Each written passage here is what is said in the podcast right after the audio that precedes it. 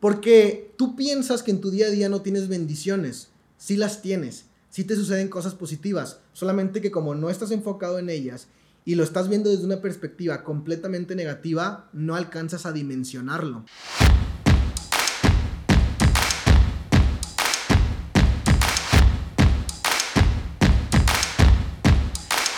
Bienvenidos a un episodio más de este show Mentalidad del 3% y hoy tengo un tema bastante curioso, bastante peculiar, porque muchísimas personas de pronto se me acercan y me preguntan cómo pueden tener un día más positivo, cómo pueden tener una actitud más positiva. Y déjame te digo algo, antes de explicarte una de las técnicas que a mí más me funciona, que ciertamente es lo que voy a hablar el día de hoy, eh, creo que una actitud positiva es la base de muchísimas de las, de, las cosas que tienen que ver con realmente tener éxito. Uno de mis mentores decía, el mismo viento sopla para todos. No es el viento, es la posición de la vela lo que te va a hacer, la vela de tu barco, lo que te va a hacer llegar a tu destino. Y esa vela, en el mundo en el cual tú y yo vivimos, se le conoce como la actitud. No es lo que te pasa, es cómo reaccionas a lo que te pasa. Y déjame te digo algo, todas las personas que han logrado cosas grandes en la vida, esas personas que admiras, que a lo mejor ahorita solamente ves por redes sociales, o ves en la televisión, o ves realmente llevándose la gloria del, del área específica de la industria en la cual tú también te la quieres llevar, tienen los mismos problemas que tú tienes, o tenían los mismos problemas que tú tienes, las mismas adversidades, las mismas circunstancias, el, el mismo absolutamente todo. La diferencia es que tuvieron una actitud positiva, con respecto a los desafíos y a los problemas y por eso es que el día de hoy son exitosos. Y esa es la buena noticia. La buena noticia es de que tú también puedes llegar a lo grande, tú también puedes llegar a la cúspide, de la cumbre de ese emprendimiento, de, de, esa área de la industria en la cual tú quieres ser un profesional y un maestro. Y te voy a explicar una de las técnicas que a mí me funciona para tener un día mucho más positivo y eso literalmente lo cambia todo. Esto lo aprendí en un libro que se llama La ventaja de la, la, ventaja de la felicidad de un gran psicólogo que se llama Sean Acker. Es americano. De hecho, él está encargado de una de las ramas, si, así se puede decir, en Harvard, que es literalmente la mejor escuela del mundo. Y en Harvard tienen unas materias que están precisamente en la rama de las ciencias de la felicidad. Las ciencias de la felicidad. Imagínate, tú seguramente ni siquiera sabías que era una ciencia, pero es una ciencia tal cual fueran matemáticas o química o física así es la felicidad también. Entonces, en este libro de la ventaja de la felicidad, habla de siete puntos con los cuales tú puedes convertirte en una persona mucho más feliz. Y cuando tú eres más feliz, el éxito es muchísimo más fácil, no de alcanzar, sino de atraerse. No te voy a hablar de los siete, solamente te voy a hablar de uno. Y este uno se llama el efecto Tetris. No estoy muy seguro si lo habéis escuchado antes, pero te lo voy a explicar con lujo de detalle. No recuerdo exactamente el número de personas, pero pusieron a un focus group, un pequeño grupo de enfoque para poder llevar este experimento social. Y a estas personas se les puso en un laboratorio de Harvard a jugar Tetris. Literalmente jugaban Tetris de 9 de la mañana a 5 de la tarde, del día lunes al día viernes. ¿Qué, te, qué familiar te parece eso? ¿No? Pues es un horario de un empleo, es un horario, una jornada laboral básicamente. Entonces, bueno, Creo que no hace falta explicarlo porque seguramente la mayoría de la gente aquí conoce lo que es el Tetris, pero el Tetris básicamente es un juego, que, un, videojuego más bien que existe hace décadas, donde van cayendo como distintos cuadritos acomodados en distintas formas y tu objetivo es irlos alineando, ir juntando líneas para hacer muchos puntos y con esos puntos, eh, pues más bien tu objetivo es de que las formas no lleguen hasta el final de la pantalla porque si eso pasa llegas a perder. Entonces, básicamente lo que se trata el Tetris es de que te arrojan una forma y tú tienes que irla acomodando de la manera más óptima, de la mejor manera para que puedas ir ganando en el juego.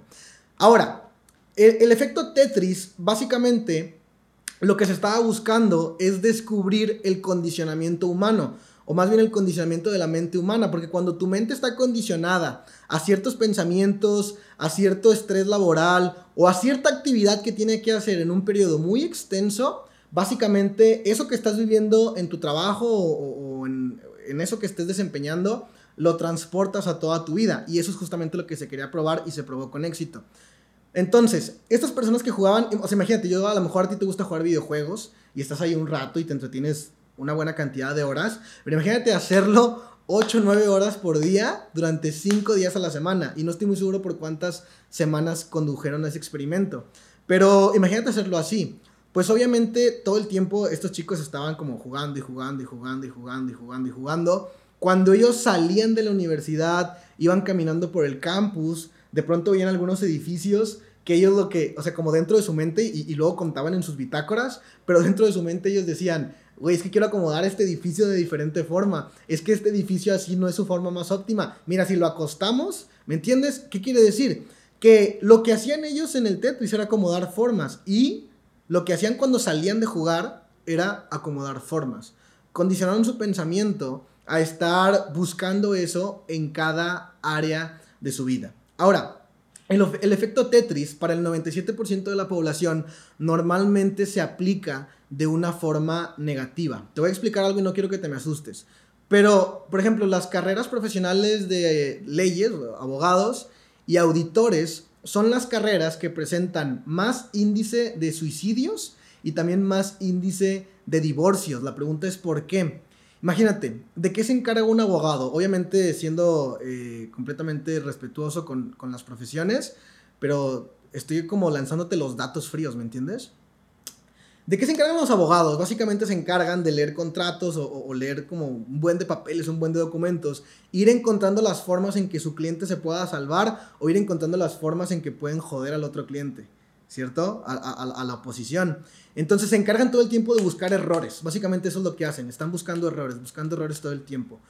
Cuando hablamos acerca de auditores, los auditores básicamente hacen lo mismo. Llegan a las empresas y lo que se están encargando es de que, pues, ver que todo esté bien, pero en realidad están, encargándose de ver qué es lo que está mal para anotarlo en sus bitácoras. Entonces, imagínate los auditores y los abogados que están expuestos 8 o 9 horas por día durante todos los días de la semana, durante no sé cuántas semanas o meses o años llevan dedicándose a sus profesiones, cuando llegan a casa se ponen a ver porque eh, en el error que tiene su esposa, en el error que tienen sus hijos, en el error que tienen sus hermanos, en el error que tienen sus familiares, en el error que tienen sus vecinos, en el error que tienen sus amigos. Todo el tiempo no solamente están buscando errores en sus trabajos, todo el tiempo están buscando errores en todo lo que representa y cualquier escenario y circunstancia de su vida. Y eso te conduce evidentemente a una actitud súper negativa, una actitud súper pesimista, una actitud realmente pues como muy gris, ¿sí me entiendes? Y esa es la razón por la cual la mayoría de los divorcios y la mayoría de las, de las eh, tasas de suicidio suceden con estas profesiones. Es el mismo efecto Tetris. Condicionaron su pensamiento, pero lo condicionaron a una manera negativa. ¿Cómo puedes aplicar el efecto Tetris a tu favor. Eso es lo que yo te voy a explicar el día de hoy. De una manera súper sencilla. Lo único que hay que hacer es estar pensando en cosas positivas la mayor parte del tiempo. Todo el tiempo estar pensando en cosas positivas, lo cual es súper difícil porque el mayor porcentaje de conversaciones que tenemos, debido a la influencia que tenemos de nuestra atmósfera, son negativas. Pero hoy tú puedes hacer un ejercicio de manera deliberada y de manera súper intencional, y también te voy a ser honesto, de manera muy disciplinada, para que vayas condicionando tu pensamiento a ser un poquito más positivo. Te voy a explicar la clave. Todos los días cuando te levantes, debes comprar una pequeña libreta que solamente utilices para lo que yo te voy a explicar. Y en esa libreta, apenas te levantes, y bueno, yo no sé exactamente qué es lo que hagas primero al levantarte, pero procurar que sea una de tus principales actividades y no es que la primera de tu día, tomas esa libreta, tomas un bolígrafo, una pluma y escribes tres cosas buenas tres cosas positivas que te hayan sucedido el día anterior. Ojo con lo que estoy diciendo. Tres cosas positivas que te hayan sucedido el día anterior. Y cuando escribas cosas positivas, la, pregunta frecuente que, me hacen las personas es, oye, pero ¿qué tipo de cosas positivas puedo escribir? La neta es que a mí me pasan puras cosas de la chingada. Yo la verdad es que sufro bastante y no tengo cosas positivas en mi vida. No, no, no, no, aguanta. Eso solamente es la realidad de tu pensamiento condicionado, pero podemos romperla.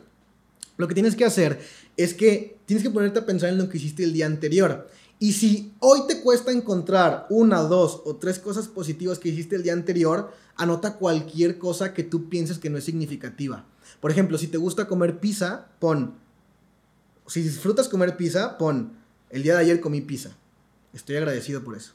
Qué felicidad por eso. ¿no? O eh, vi a mi perrito que hace, tenía una semana sin ver, vi a mi mascota o algo por el estilo. O sea, a lo mejor son cosas como muy poco significativas, piensas tú, pero eso no es lo importante, lo importante es empezar a condicionar tu pensamiento. Entonces el primer día lo haces y te sientes un poco incómodo y además de eso vas a batallar para encontrar solamente tres cosas. Vas a batallar, te lo aseguro. Segundo día, quizá lo mismo. Tercer día, quizá lo mismo. Cuarto día la tarea se hace un poquito más fácil. Las encuentras esas tres cosas con más rapidez. Quinto día, encuentras esas tres cosas con más rapidez. Al décimo día, ya no nada más quieres escribir tres cosas, quieres escribir cinco cosas, seis cosas, siete cosas, diez cosas, y es cuando realmente lo lograste. Te voy a explicar por qué.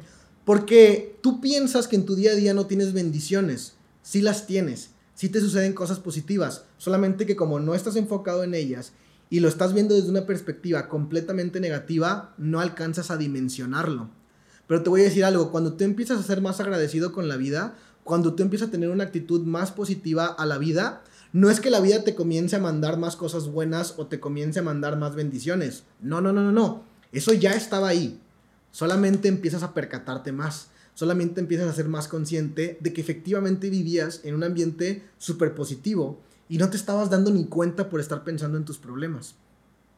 Entonces, eh, al cabo de una semana, al cabo de dos semanas, tres cosas no te van a ser suficientes para describir lo chido que es para describir lo agradable que es para describir lo super cool que te la pasaste en ese día. Vas a escribir y vas a escribir y vas a escribir. Y te voy a decir algo.